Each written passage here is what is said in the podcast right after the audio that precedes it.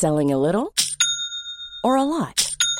Shopify helps you do your thing however you cha-ching. Shopify is the global commerce platform that helps you sell at every stage of your business. From the launch your online shop stage to the first real life store stage, all the way to the did we just hit a million orders stage. Shopify is there to help you grow. Shopify helps you turn browsers into buyers with the internet's best converting checkout.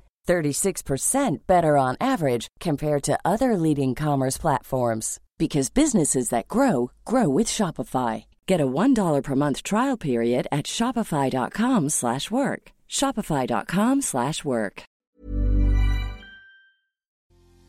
Todos conocemos el dolor. Y a veces el dolor llega y simple y sencillamente lo vivimos porque no podemos huir de él. Pero también existe el dolor emocional y ese a veces sí huimos. El día de hoy nos acompaña un psicoterapeuta que nos va a hablar precisamente de qué es el dolor emocional y cómo podemos gestionarlo. Así que, por favor, ponte cómodo, ponte cómoda porque ya estás en terapia. Hola, ¿qué tal? ¿Cómo estás? Yo soy Roberto Rocha, psicoterapeuta, y estoy muy contento de que estés por acá como todos los lunes y como todos los jueves en un nuevo episodio de En Terapia. El día de hoy nos acompaña el psicoterapeuta Rafael Ramos. Te agradezco muchísimo que estés por acá, Rafa. No, el agradecido como siempre soy yo cada vez que puedo compartir con vos. Es un verdadero y genuino placer, esos placeres lindos de la vida. Rafa, vamos a hablar acerca del dolor emocional, que es diferente al dolor físico, ¿cierto? Cierto. casualmente estoy preparando, estoy ya en la recta final de un libro que se va a llamar Desbloqueate. Le dedico varias páginas al concepto de dolor. Entonces vamos a hablar de un dolor emocional, pero tal vez con D minúscula. Existe tal vez el dolor con D mayúscula. Y vamos a utilizar una palabra, el dolor del abandono, porque mis papás trabajaban mucho, pero vivían conmigo, solo que a mí me cuidaba la abuela, los sábados eran días demandados y los domingos papá pasaba viendo el televisor. Entonces yo digo con D minúscula porque tu papá estaba ahí, te apoyaba, te escuchaba, te regañaba, te preguntaba cómo te iban en el, en el estudio, pero vos creciste con una visión de abandono. Hay un dolor, ese dolor es real porque vos querías un papá diferente, una interacción con papá diferente. El dolor emocional es aquel que surge a partir de un evento que yo, de una u otra manera, aspiro a, vivirlo de otra forma. Yo quería que mi relación no se terminara. Yo quería que mi pareja cambiara los celos. Yo quería que mamá fuera más amorosa. Yo quería que dejara compararme con mi hermana. Y entonces, como esto no sucedió, empieza el proceso de dolor y es real, aunque nazca en tu interpretación, es real. Y ese proceso de dolor que vos has vivido, después tiene un montón de primos hermanos, porque entonces yo tengo dolor con resentimiento, dolor con distanciamiento, dolor con ira, dolor con indiferencia, dolor con apatía y se me empieza a convertir en una telaraña un poco complicada. ¿Y por qué te decía con D mayúscula o D minúscula? Bueno, creo que es un poco diferente. Ambos dolores son emocionales, son respetables. Es muy diferente el abandono de un padre en lo económico, en lo afectivo y en lo presencial a un padre que ahí estaba pegado al televisor. Son dolores diferentes, merecen respeto, pero también a mí no me gusta como estandarizar y no sé si estarás de acuerdo conmigo, ¿verdad? Cada experiencia de dolor es subjetiva, pero sí podemos clasificar dolores para convertir el dolor en una unidad manejable, solventable y que se convierte en una experiencia de crecimiento y no en un trauma oscuro que me mantiene en un túnel o en un laberinto sin salida. Porque de aquí corremos al punto de que existe o puede llegar a existir una función del dolor, ¿no? El dolor físico me avisa que hay algo que no está bien. O sea, me duele el estómago y por algo será. O me duele el pie porque me acabo de golpear en este momento en el, en el dedito chiquito. O sea, tiene una función. ¿El dolor emocional también tiene su función? Claro. Así como cuando los retortijones que sentimos en el colon nos avisa de que tal vez hay una infección intestinal, o cuando el reflujo en la noche me despierta y tal vez ocupo una gastroscopía porque hay una úlcera, el dolor emocional tiene un gran papel. Cuando el dolor emocional aparece, por y es que es muy interesante porque el dolor emocional a veces no aparece como dolor como tal, aparece como una nostalgia, aparece como añoranza, aparece como ira. ¿Y cuál es su función? Decirnos que hay un tema no resuelto. Entonces, por ejemplo, voy a ubicarlo así. Dolor abandono con padre presente, es decir, un papá no, no fue el papá, no jugó, no, no estaba conmigo. Pasan los años, yo no resolví el tema, papá se enferma y me toca empezar a llevarlo a citas médicas, me toca eh, pasar a, a dejarle el desayuno, me toca dormir una o dos noches a la semana porque ya papá no puede dormir solo y hay que apoyar a mamá. Y ahí surge otra vez el dolor. Y perdona, voy a decirlo así, qué desgracia. Como decimos en Costa Rica, tras de que nunca estuvo, ahora me toca a mí esto. Sí, es cierto, tu papá no estuvo como vos querías que estuviera. Y aquí empieza la función del dolor. La función del dolor es tomar conciencia de aquellos temas que me quitan la paz, que me hacen vivir a la defensiva, a la ofensiva, que me hacen vivir en clave de decepción, que, se convierte en un disparador de ansiedad. La función del dolor es darme cuenta que el insomnio que yo estoy sintiendo tiene una razón de ser. El dolor incluso lo podríamos equiparar a la ansiedad. ¿Qué es la ansiedad? Es una señal de alerta que me dice que hay algo que no está bien y todos los síntomas de la ansiedad, sudoración, agitación, angustia, ataques de pánico, me dicen detente porque estamos viviendo en un tiempo que no es el nuestro, porque estamos viviendo en una situación angustiante que hay que enfrentar. El dolor te dice detente, resuelve y suelta. Yo tengo una clave para esto que puede sonar muy simplista. Cuando yo siento mucho dolor, tengo que hacer una introspección objetiva y real. ¿Cuál fue la historia que yo viví? y cuál fue la historia que yo quería vivir. Y muchas veces el dolor emocional se alimenta de la añoranza, de la idealización y de la evasión. Pero cuando yo reviso mi historia, Robert, y me doy cuenta de que ese papá solo sabía estar y entiendo el personaje, ese personaje en mi historia, pero no es de mi aspiración, sino desde lo que realmente papá me podía dar, no es que el dolor desaparece, pero empiezo a entender que se agudizó el dolor porque en lugar de ver mi realidad, decidí verlo desde las aspiraciones que no tenían sustento. Y este primer paso, hacer una introspección objetiva, entender la historia, y quién era el personaje de esa historia y quién era yo en esa historia, entonces empiezo a resolver y posiblemente disminuye el dolor hasta una unidad manejable. ¿Cómo? Me hubiera encantado que papá jugara más conmigo, pero entiendo que papá, su potencial de afecto era el de proveedor y no se salió nunca de su guion de proveedor. Pero si yo esperaba que papá fuera como, no sé, Barney, para ponerlo así, como un osito cariñoso, que papá fuera un hombre más verbal, más de cariño. No, no, papá era un hombre que le decía, ahí le traje eso, cómese. Y ese era un te amo. Sí, pero a mí me hubiera gustado mi amor, mi vida, pasita, compré el pancito que a vos te guste porque yo sé que te encanta. No, no, no. Ahí le traje eso para que se lo aviente. Ese era el potencial afectivo de mi padre. Cuando yo entiendo esto, ese dolor se vuelve una unidad manejable, se vuelve comprensible y surge algo muy interesante.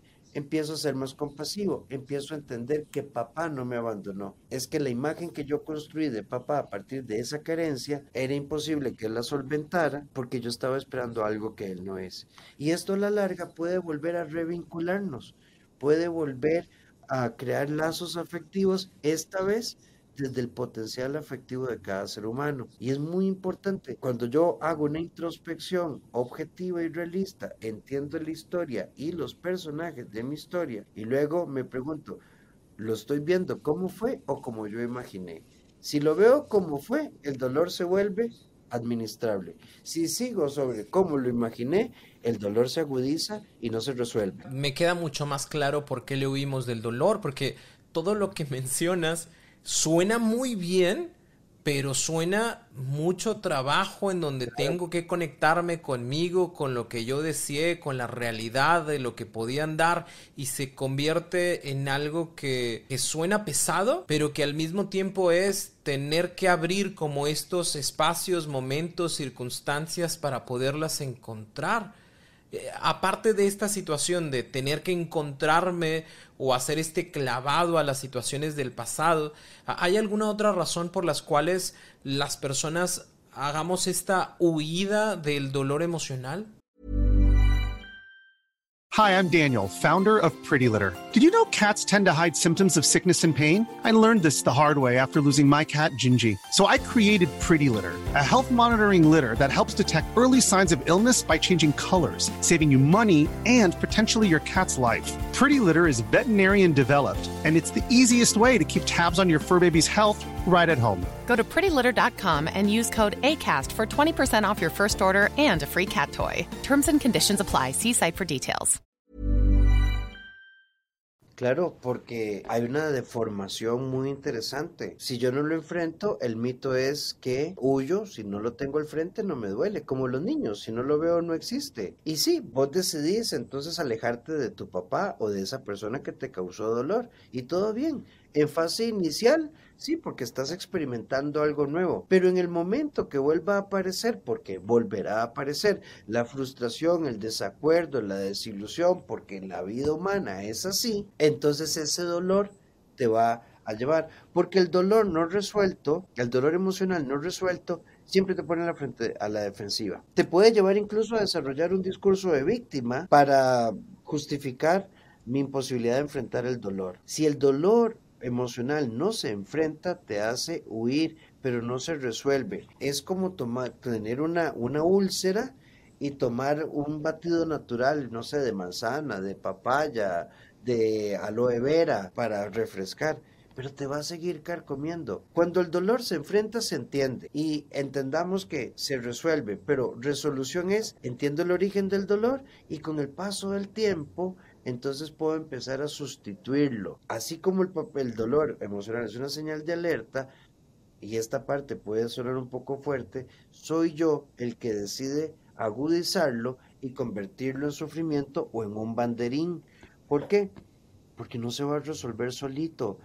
Y por eso le huimos, porque requiere trabajo, requiere conciencia, incluso requiere perdonarme y perdonar entendiendo, me voy a perdonar por haberle dedicado 20 años a una fantasía que no iba a suceder. Ya esto requiere mucho trabajo. Es que yo, a mí me causó mucho dolor que para mi mamá siempre mi hermano era primero. Hoy en mi adultez entiendo, mamá era una mujer machista que pensaba que los hombres había que cuidarlos y las mujeres estamos para cuidarlos a los hombres.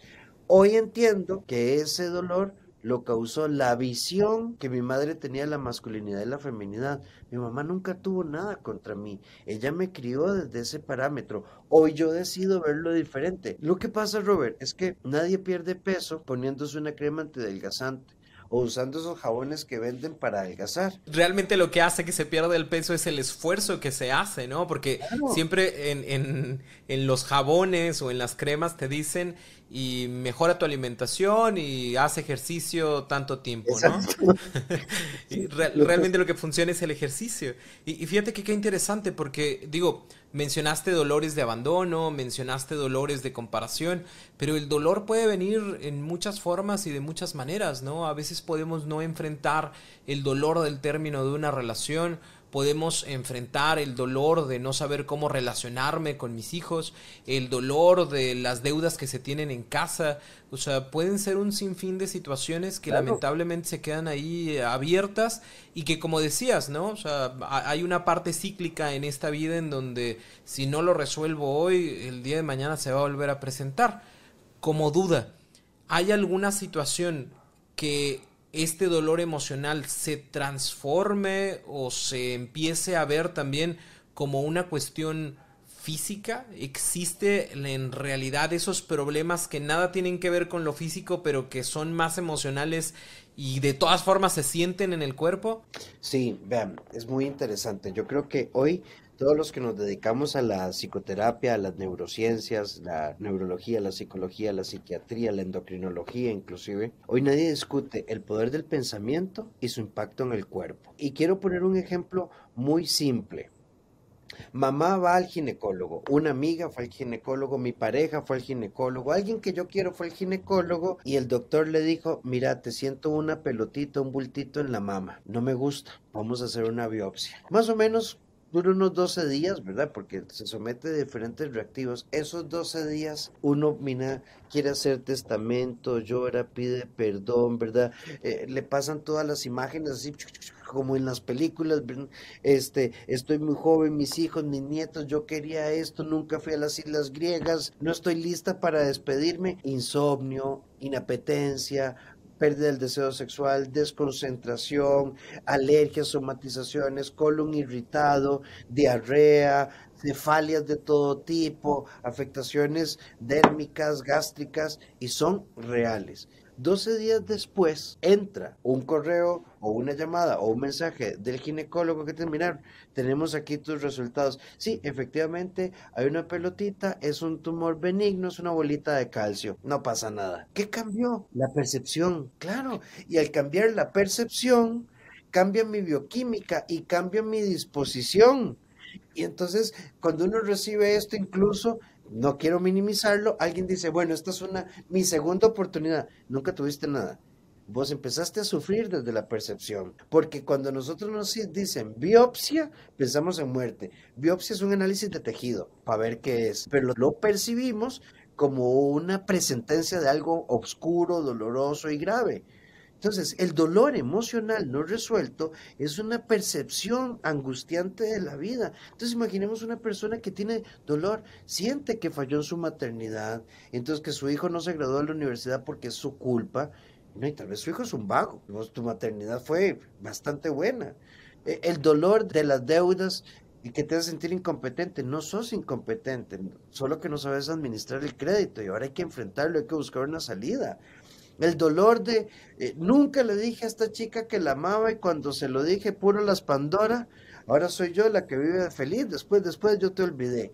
Ok, el dolor es una percepción que nos roba la paz y el robarnos la paz altera toda nuestra bioquímica y las somatizaciones son reales y angustiantes y por eso tenemos que enfrentar el proceso de dolor se siente en el cuerpo. Vean, pongamos un ejemplo, el dolor de una infidelidad bloquea, aunque las parejas se den la oportunidad de hacerlo bien y entender y ver en la infidelidad una oportunidad para refortalecer su vínculo, por ejemplo, hay una fase de dolor en el que yo tal vez no me excito y entonces nuestra intimidad falla y entonces empieza esa bola de nieve, ¿verdad? De idas y venidas. Mi esposa me fue infiel y yo llego y me da un abrazo y me dice, Rafa, de verdad te amo y no le creo porque hay dolor. Y entonces el dolor emocional nos genera contradicción, nos genera angustia, nos genera somatizaciones y se tiene que trabajar con la importancia que tiene el colesterol que tiene la, la, diabetes, digamos, como cualquier otro problema de salud, por, como la hipertensión, porque si no trabajas la hipertensión te da un infarto, un accidente cerebrovascular, o la diabetes va a hacer que te corten las piernas o vas a perder la vista. Entonces, el dolor emocional realmente tiene que trabajarse porque es el precursor de trastornos de ansiedad y es el precursor de trastornos depresivos mayores, incluso es el precursor de dificultades interpersonales con pareja, hijos, trabajo, amigos, de forma continua, porque el dolor emocional también nos hace vivir a la defensiva y llega un momento en el que uno se pone muy complicadito, muy, muy difícil, nos, nos vuelve un ser humano interpersonalmente muy complejo de leer. Sí, yo con esto me voy dando cuenta eh, que tengo este dolor que me ha acompañado por meses, por años, en algunos casos por décadas ¿Qué puedo empezar a hacer para gestionar ese dolor? A mí me encanta la frase, pero no la soporto, que es como universal. Querer es poder. No, no, eso no es cierto. En la aceptación está la solución. Tampoco eso es cierto. Yo puedo aceptar que tengo un problema de alcohol y seguir tomando. Yo, sí, sí, yo lo acepto, soy alcohólico y sigo echándole bonito. Querer es poder solo cuando somos capaces de hacer de hacer cosas. Entonces, sin afán de sonar a reglas, ¿verdad? Porque, porque creo que Robert y yo coincidimos que no existen las reglas en psicología si hay algunos principios. Uno, principio de interpretación consciente. ¿Dónde nace, cómo nace y cuál fue mi papel en ese proceso de dolor? El dolor emocional yo tengo que buscar en cuál parte yo soy el protagonista de ese dolor. Y esto quiero plantearlo como un principio. El dolor de que mi hija no me habla porque está en una relación muy compleja y su pareja le llevó a distanciarse, de acuerdo. Pero en algún punto yo tengo que ver cuál fue mi papel en ese proceso. Cuando yo entiendo mi papel, entonces identifico este proceso, entonces puedo enfrentar varias cosas. Voy a usar el ejemplo de la hija que no habla porque está en una relación absorbente. Ok, el segundo paso es una resolución interna. Si yo objetivamente ya busqué a mi hija, ya traté, ya entendí, tengo que empezar a aceptar que mi hija se distanció. Paso número tres, cuando yo identifico y acepto la situación, entonces con dolor, con contrariedad y con miedo, tengo otros hijos y voy a empezar a canalizar mi afecto hacia esos otros tres hijos que tengo. Tengo mi pareja, tengo el gato, tengo el perro, tengo mi hermana, tengo mi prima, tengo mi tía y tengo que empezar a canalizar el afecto hacia otras cosas. Porque si vos decís, yo necesito, ¿verdad? Que ella me permita amarla, besarla y chinearla, nos, como decimos en Costa Rica, nos jodimos. ¿Por qué? Porque no vamos a crecer, no lo vamos a lograr, porque es una aspiración que está fuera en realidad. Entonces, Querer es poder cuando yo soy capaz de hacer las cosas que debo hacer. Me duele muchísimo que mi hija no me hable, pero hoy entiendo que tengo tres hijos. Hoy entiendo que tengo una pareja. Hoy entiendo que tengo que volver al gimnasio. Hoy entiendo que tengo que empezar. Y las primeras semanas, incluso meses, yo lloraré y cuando yo me vaya de paseo con mis otros dos hijos y no va la muchacha esta, me voy a sentir muy mal. Y cuando yo vea ese atardecer en la playa, lo voy a leer desde la carencia, no desde la presencia de los otros dos hijos. Pero en la medida en que yo me active, las nuevas experiencias tal vez no sustituyen el dolor, pero empiezan a incrementar mi presencia de placer, de alegría. Y esto empieza a crear equilibrio, contención y canalización. Estas son las primeras tres herramientas que propondría. Si ponemos un ejemplo que tuviese que ver, por ejemplo, con el término de una relación, en donde hubo algo que yo hice, de lo cual me avergüenzo, me siento muy mal porque eso hizo que terminara la relación y la otra persona ya dijo no quiero más, no voy a continuar, no voy a seguir. ¿Cómo acomodamos estas tres mismas cosas? Lo voy a explicar desde dos líneas. Mariana me abandonó o mi relación con Mariana terminó. Creo que una vez incluso lo compartimos en, en radio así, o mi relación se terminó. Cuando yo acepto que mi relación se terminó, tengo tres posibilidades de análisis, nada más, solo tres. Lo arruiné, lo arruinó la otra persona, lo arruinamos. La realidad es que se acabó. Entonces yo tengo que identificar mi papel en esta historia. Pero lo voy a poner del otro lado, Robert, que es todavía más doloroso. Cuando termina la otra persona y de un momento a otro empieza a decir, todo el mundo me lo decía. Ahora no me perdono haber perdido 10, 15 años. Y entonces es que los dos sufren, ¿verdad? Pero lo voy a poner. Y es que ahora qué vergüenza, porque todo mundo, ¿verdad? Me lo dijo. Bueno, tenés que identificar tu papel, tenés que darte cuenta que tu concepto, porque detrás del dolor, que es el segundo nivel un poquitito, tenemos que pasar ahí un poco de cloro, echar algún acidito para aclararle y quitar las costras. Entonces, en este caso, ¿cuál era tu concepto de amor? Detrás del dolor emocional hay muchas distorsiones. Yo creía que el dolor, que el amor era aguantar y eso me causó dolor. Ok, ¿por qué tenés asociado amor? Una cosa es la persistencia y otra cosa es la necedad. En el segundo nivel es muy importante clarificar los conceptos que me llevaron a ese proceso de dolor. A ver, si mi pareja me ha dado vuelta mil veces y yo dije, lucharé por siempre, eso no es persistencia. Eso es insistencia, eso es necedad. Y si yo creo que estoy haciendo lo correcto, en ese segundo nivel ya es un segundo nivel terapéutico yo tengo que resolver esto porque si no hay una alta probabilidad que repita patrones. Y si lo ponemos en el, yo lo tuve una relación, yo lo arruiné, ahora me doy cuenta. Ay, sí, qué pena. una, yo siempre le digo a mis pacientes, no sé en México, pero aquí en Costa Rica ha habido varias modificaciones legales donde si usted escribe mucho y jode mucho y escribe y pasa, terminas con un proceso legal, ¿verdad? Por acoso. Aunque mande por siempre de Cani García, aunque mande bombones y flores y cartas, aunque sean positivo. Entonces yo le digo a mis padres, entienda, la otra persona no lo quiere.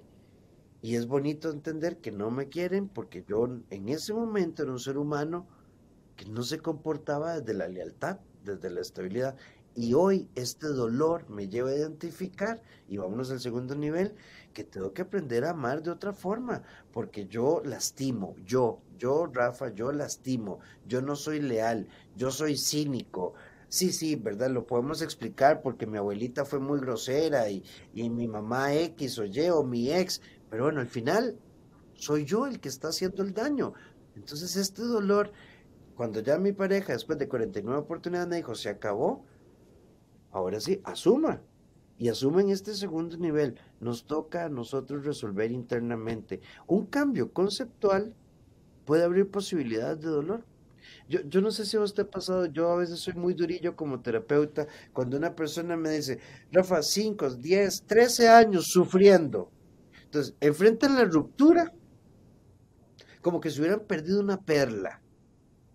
Bueno, usted lo que perdió fue un pedazo de carbón. A ver, ubiques racionalice, ¿verdad? Racionalice bien. ¿Cómo vas a decir que ahora se te congeló el alma si lo que tenías no servía? Y en este segundo nivel yo creo que es muy importante, Robert, racionalizar un poco. Sé que tal vez suena frío, pero es que cuando uno se ubica en la realidad entiende el dolor y el dolor se convierte en una oportunidad de crecimiento porque al final yo tengo que hacer cosas, tengo que cambiar patrones, cambiar ideas, cambiar conducta, si no, no pasa nada. Sí, y también es quitarle como todo el velo romántico que le ponemos a las cosas, ¿no? O sea, todo ese betún con el cual adornamos las situaciones y que hace que todavía sea como más doloroso al final, ¿no? Por eso la narrativa es sumamente importante. ¿Cómo me cuento yo eh, este tipo de situaciones? Porque igual en el dolor puedo ser yo quien siente ese dolor y puedo manejarlo como lo peor del mundo mundial que me puede llegar a pasar, ¿no? Y al manejarlo desde esa forma, lamentablemente lo que genera es que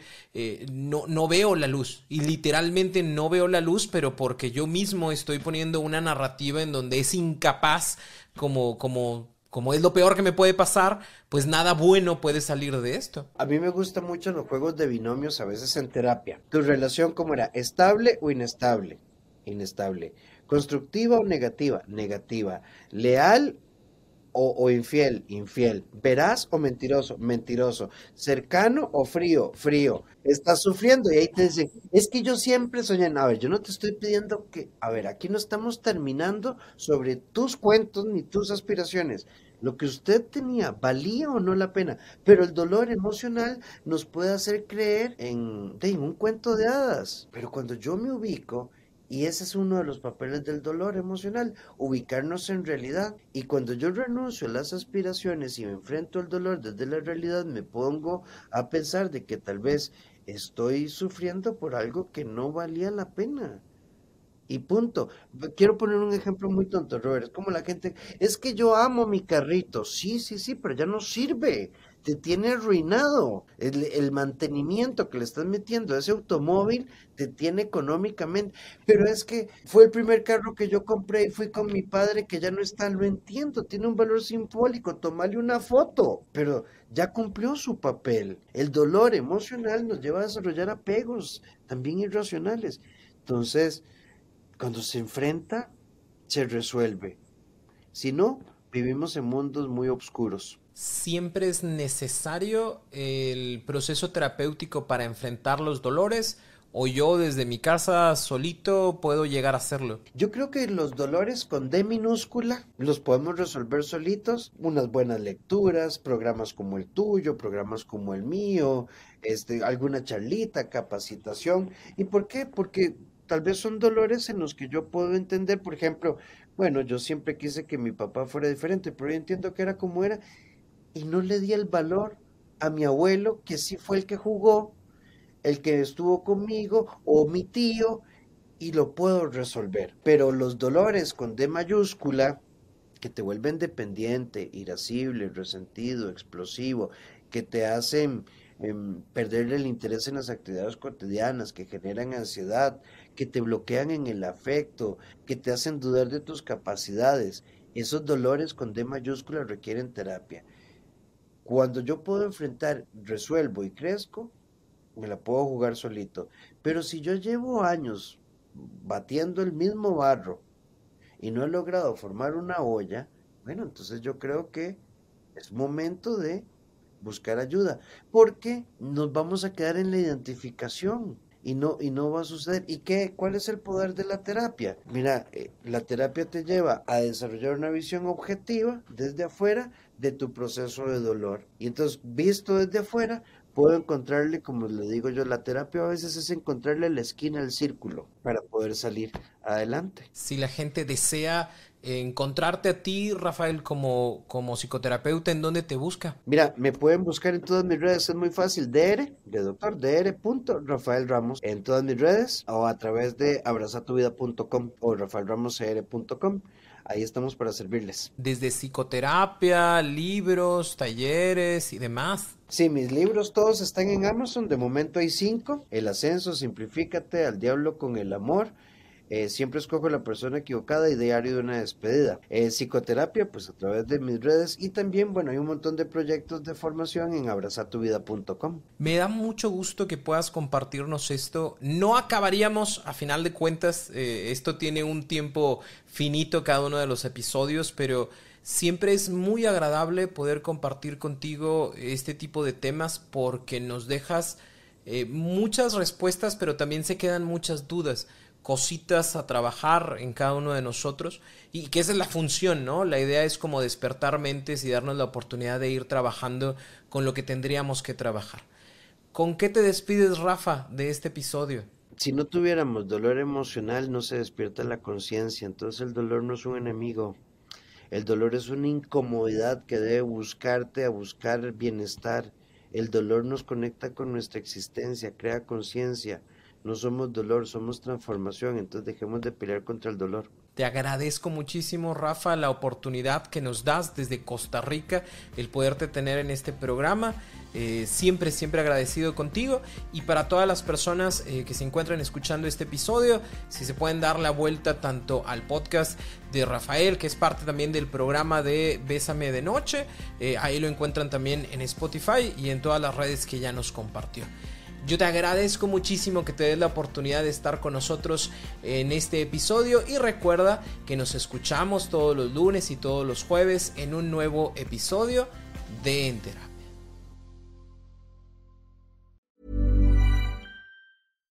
Hi, I'm Daniel, founder of Pretty Litter. Cats and cat owners deserve better than any old-fashioned litter. That's why I teamed up with scientists and veterinarians to create Pretty Litter. Its innovative crystal formula has superior odor control and weighs up to 80% less than clay litter. Pretty Litter even monitors health by changing colors to help detect early signs of potential illness. It's the world's smartest kitty litter. Go to prettylitter.com and use code ACAST for 20% off your first order and a free cat toy. Terms and conditions apply. See site for details.